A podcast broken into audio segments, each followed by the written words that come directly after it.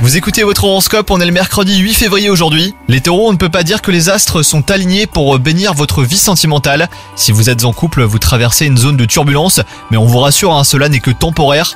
Quant à vous les célibataires, vous préférez à raison euh, prendre votre temps. C'est l'occasion du coup de profiter de votre liberté. Votre carrière, elle semble protéger les taureaux. C'est le moment du coup euh, de verrouiller certains aspects de votre vie professionnelle si vous avez des projets. Vous vous sentirez en confiance pour prendre la parole, voire même initier une démarche. Des signes vous sont envoyés pour vous faire prendre conscience qu'il est temps de lever le pied les taureaux.